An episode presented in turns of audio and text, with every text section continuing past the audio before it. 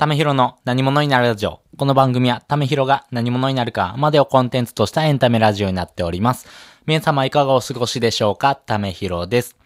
えー、日曜日ですね。まあ、ゆっくりとね、今日来たんで、皆さんもどんなね、えー、日曜日過ごされておりますでしょうか？まあ、あの、お疲れの方ね、結構いらっしゃると思いますしね。まあ、2月というところでやっぱり布団から出ないっていう人、結構いるんじゃないでしょうかね。私もそうなんですけども、あの、まあ、コツコツとね、頑張っていきましょう。私もですね、まあ、あの、睡眠はよく取るんですけど、やっぱりね、あの、ぐっすり寝るまあ、あの、朝方もね、あの、寒いんで、ちょっと起きちゃったりするんですけどね。でもやっぱ、あの、朝方というか、あの、昼前まで寝れるっていうのも逆にちょっと幸せかなと思いますんでね。あの、皆さんもですね、素敵なお休み、日曜日をですね、過ごしてもらいたいなと思っております。またお仕事の方はご苦労様です。えっ、ー、と、今回はですね、あの、冒頭のお話と、まあ、そこまでリンクしないんですけども、えっ、ー、と、まあ、抜け毛がですね、進行する3つの行動というのをですね、お話ししておこうかなと思います。まあ、このテーマはですね、あの、結構悩んでる人っていうのが多いかなと思います。まあ、あの、年齢が上がるとともにですね、体の代謝っていうのも悪くなっていきますし、体の老化っていうのも進んでいきます。まあ、それによってですね、まあ、あの、お肌とかもそうですし、体自体の、えー、機能っていうところも低下してしまいます。またですね、見た目の変化というところでは、やっぱり抜け毛、やっぱり髪の毛が減るというところはですね、えー、結構ポイントになってくるかなと思います。で、えー、そうですね、大体中高年の方、がですね、結構深刻な、その抜け毛というのをですね、悩まれている方っていうのが多いと思うんですけども、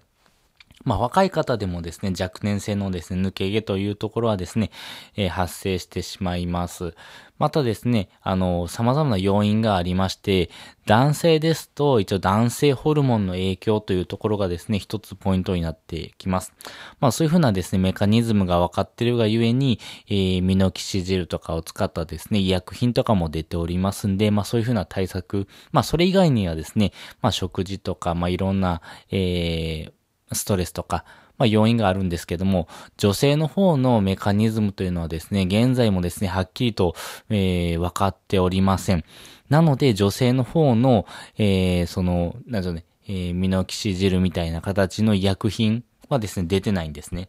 なので、えー、女性の方はですね、ウィッグをつけるとか、まあ本当に、あの、皆様ですね、どういうふうな対応されてるかなっていうところあるんですけども、まあ髪の毛の変化、まあボリュームを持たせるというところで工夫されながらですね、過ごしてる方が多いのかなと思います。まあ将来ですね、その抜け毛になりやすいとかっていうところもありますし、あの遺伝的な要因、えっ、と、父方の、えー、お父さん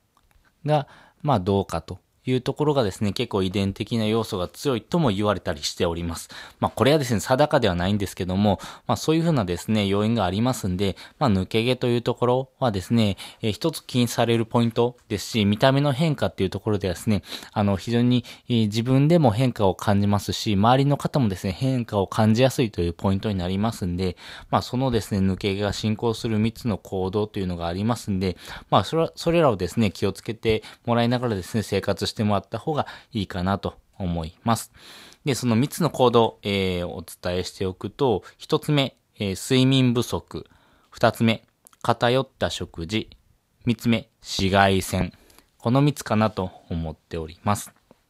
で、まず、順番に説明していきますと、一つ目、睡眠不足ですね。やっぱり睡眠っていうのはですね、私たちの体にとって、えー、必要不可欠なものになります。あの、多くの場合ですね、睡眠時間が、えー、8時間ぐらいを取るのが理想と言われております。ただですね、忙しい現代人におきましては、えー、だいたい5時間から6時間っていう方が、まあ一般的に多いかなと思います。やっぱりですね、子育て世代、まあ、子育てをしながら共働きされているという世代がですね、まあ、中心になっていくかなと思いますし、まあ、あの、忙しい世代の方がですね、その自分の睡眠時間を削って何かに当てるっていう風な、えー、生活スタイルをですね、取られている方も結構いらっしゃるかなと思いますので、まあ、自分の睡眠時間を確保するというところをですね、えー、侮るとですね、えー、将来、えー、自分に返ってくるというところがありますんで、あの、睡眠っていうのはですね、自分の体をですね、回復させせる機能であったりとか、あとはその成長ホルモンを出したりとか、本当に体のですね、えーえー、調子を整えるという時にですね、必要になってくるものになりますし、まあ、睡眠をですね、しっかりとっておくとですね、えー、昨日の疲れがですね、残らず、今日も一日ですね、頑張れるというところもありますんで、まあ、しっかりとですね、睡眠をとってもらいたいなと思っております。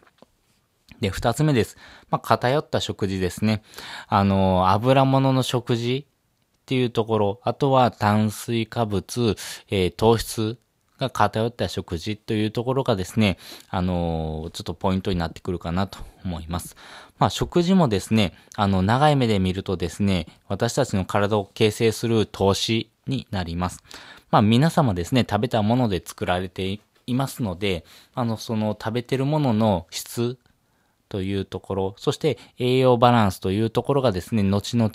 えー、体のですね、調子を整える、えー、まあ、エネルギー源、栄養素というところで、えー、不可欠なものになってくるんですけども、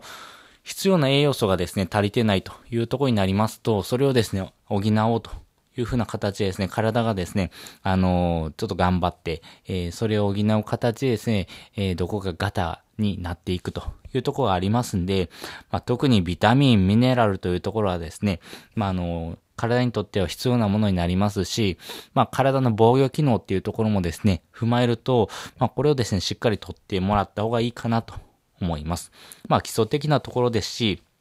まあ、このビタミン、ミネラルというものをですね、使ってですね、体を形成している部分がですね、非常に多いので、まあ、そういうところもですね、垣間見るとですね、ビタミン、ミネラルというところはですね、まず、補ってもらった方がいいかなと思います。で、三つ目、紫外線です。これ結構意外かなと思う人が多いかなと思うんですけども、この紫外線を浴びてしまいますと、まあ、頭皮のですね、まあ、老化っていうのがですね、進んでいきます。まあ、頭皮の老化って何ぞやというとこなんですけども、まあ、頭皮が硬くなっていく現象ですね。まあ、それによってですね、血行不良が起こっていきます。まあ、血行不良が起こっていくとですね、やっぱり新しいですね、あの、髪の毛っていうのがですね、生えにくいものになりますんで、やっぱりその土地を耕す、えー、しっかりとした栄養分を含んだ、えー、土をですね、えー、作ってあげて、その土壌をですね、えしっかりと構築していかないとですね、あの、まあ、苗を植えて、え何かね、食物を育てるという時にもですね、食物自体が育たないというふうなですね、土地環境であればですね、いくらいい、いいまあその苗をですね、与えたとして、水を与えて、栄養素を与えたとしてもですね、なかなか育っていきな、いきにくいというところがありますんで、まあその土地づくりというところではですね、紫外線予防というところがですね、えー、結構見過ごすポイントかなと思うんですけども、まあその影響が結構強くなっているというところですね。で、年々ですね、紫外線量っていうのがですね、えー、伸びております。まあこれはですね、まあ、気象省が発表しているものになるんですけども、あの、紫外線の、あの、経過とですね、あの、分泌量っていうところがですね、年々増加をしております。まあ、その、日本はですね、四季があるというところが、まあ、ポイントにはなるんですけども、結構ですね、えー、春、秋がですね、より短くなってですね、夏が長いような、えー、季節の移ろいにですね、どんどん変化してるかなと思います。まあ皆さんもですね、そういう風に感じてる方が多いかなと思いますんで、まあその紫外線を浴びるというところがですね、より顕著になっていくかなと思いますんで、まあそのあたりをですね、ケアしながらですね、あの生活してもらった方がいいかなと思います。ということで、今回はですね、抜け毛が進行する3つの行動というところでお話ししておきました。まあ、1つはですね、睡眠不足。2つ目は偏った食事。3つ目はですね、紫外線というところになると思います。まあ、これはですね、ケアしながら生活をしていきましょう。はい。で、ここからはですね、合わせて聞きたいです。えー、合わせて聞きたいはですね、えー、サウナに入る3つのメリットというのをですね、お話ししております。まあ、サウナとですね、その血行不良、あの、抜け毛というところのですね、リンクって何ぞやというお話なんですけども、まあ、サウナに入ることでですね、血行がですね、促進をされます。まあ、サウナに入ることで、やっぱりその、体の毒素っていうのはですね、排泄しやすくなりますんでね、血行が良くなることで、えー、体に溜まったえー、と、毒素をですね、出すような形。まあ、要はデトックスっていうところをですね、促すという効果もありますし、まあ、その筋肉自体をですね、ほぐしてあげるというところのですね、効果もありますんで、あの、筋肉がですね、動きやすい形になっていくとですね、えー、より行動範囲が広がっていきますんで、より血行も良くなっていくというところでは、えー、体自身のですね、えー、機能をですね、まあ、維持できるというところ、そして、えー、よりですね、動きやすい体にしていくことでですね、あの、体づくりというところがですね、えー、より、いい、まあ、対応しやすくなっていくかなと思いますんで、まあ、こういうですね、サウナに入るというところもですね、一つポイントに上がるかなと思いますんで、よかったらそちらもですね、聞いてみてください。で、もう一つですね、ちょっとリンクを貼っておこうかなと思うんですけども、それがですね、えー、無料の Amazon Audible の登録方法をまとめた、えー、記事になっております。